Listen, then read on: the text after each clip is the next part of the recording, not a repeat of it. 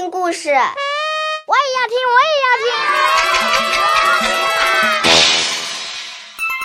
故事来了，故事来了，口袋故事，孩子身边的故事大王。我要听一百个故事。神奇小火车，神奇小火车开过来了。呜呜！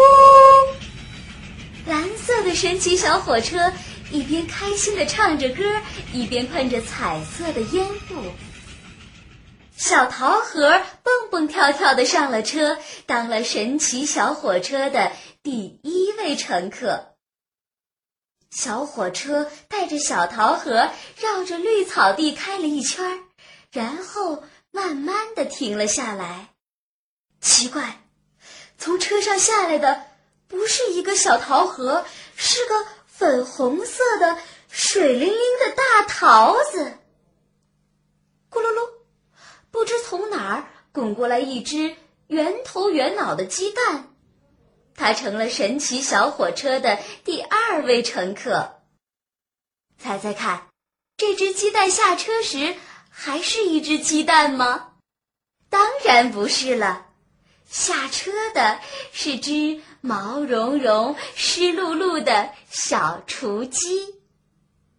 接下来是一群小青虫，它们排着队，一扭一扭的上了车。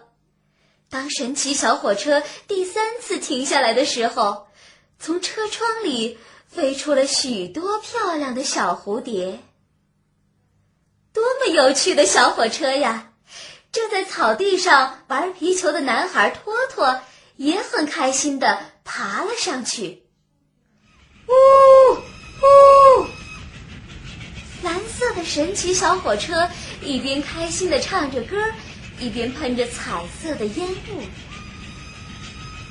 神奇小火车停下来了，一个大胡子叔叔从车上走了下来。这个大胡子叔叔坐在草地上，伤心的哇哇大哭。啊，我可不要当叔叔，我还要当小朋友，我还没当够呢。好心的神奇小火车带着大胡子叔叔倒着开了一圈儿，瞧，大胡子叔叔又变成了胖乎乎的小托托了。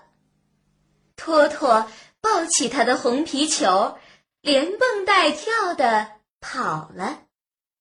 当个男孩真开心。